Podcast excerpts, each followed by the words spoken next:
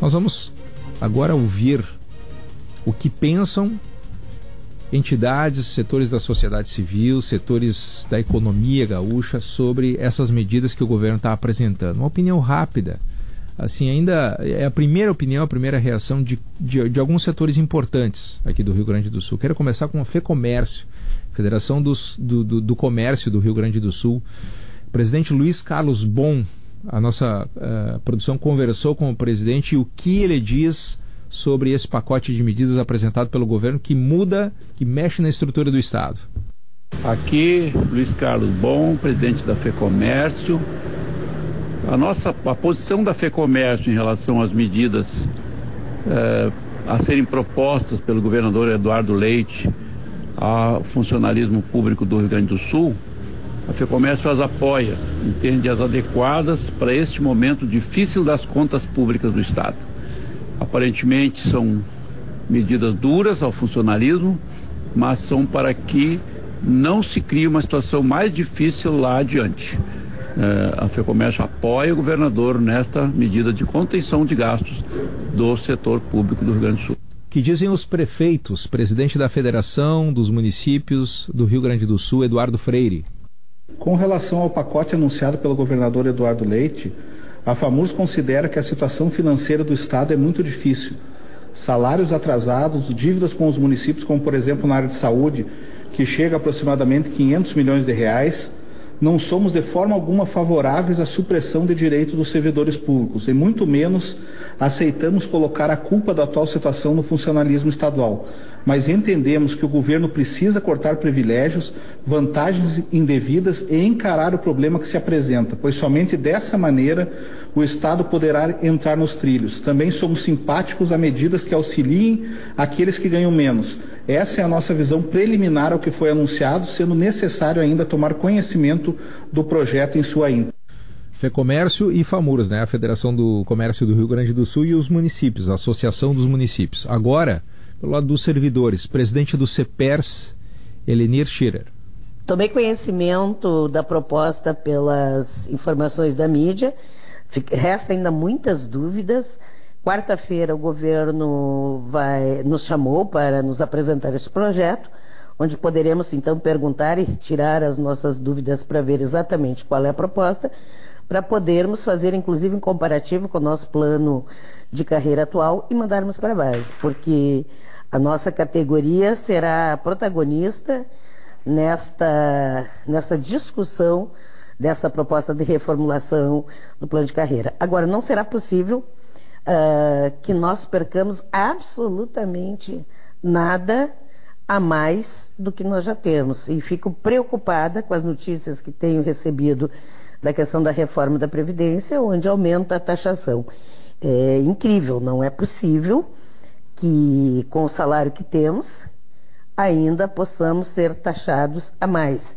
E se o governo manter a proposta, porque, porque foi o que eu entendi, que todos os níveis terão como o básico do nível o piso salarial profissional nacional, e isso não está de acordo com a lei, porque a lei é bem clara. O piso deveria ser o básico né, e repercutir em todo o nosso plano de carreira. Enfim, ainda não temos informações suficientes. Vamos aguardar para conhecer a proposta e depois nos posicionarmos com mais propriedade. É, esse é um ponto interessante porque uh, nem todo mundo tem, uh, fora do Estado, tem, se apropriou de forma detalhada é, dos projetos. Então, nós estamos pegando uma primeira reação desses representantes. Presidente da CUT, o secretário-geral da CUT do Rio Grande do Sul, Amarildo Sense. A CUT estadual do Rio Grande do Sul manifesta o seu mais veemente repúdio a mais esse ataque que o governador do estado do Rio Grande do Sul, o seu Leite, está propondo é, para desmontar a pouco que ainda resta do, dos serviços públicos e das carreiras públicas no Rio Grande do Sul. É lamentável que, ao invés de se propor alternativas que avancem, que elevem o Rio Grande do Sul a um patamar mais elevado no seu desenvolvimento, nos seus serviços, ele proponha, ao contrário, que se desmonte as poucas coisas que hoje têm beneficiado o povo do Rio Grande.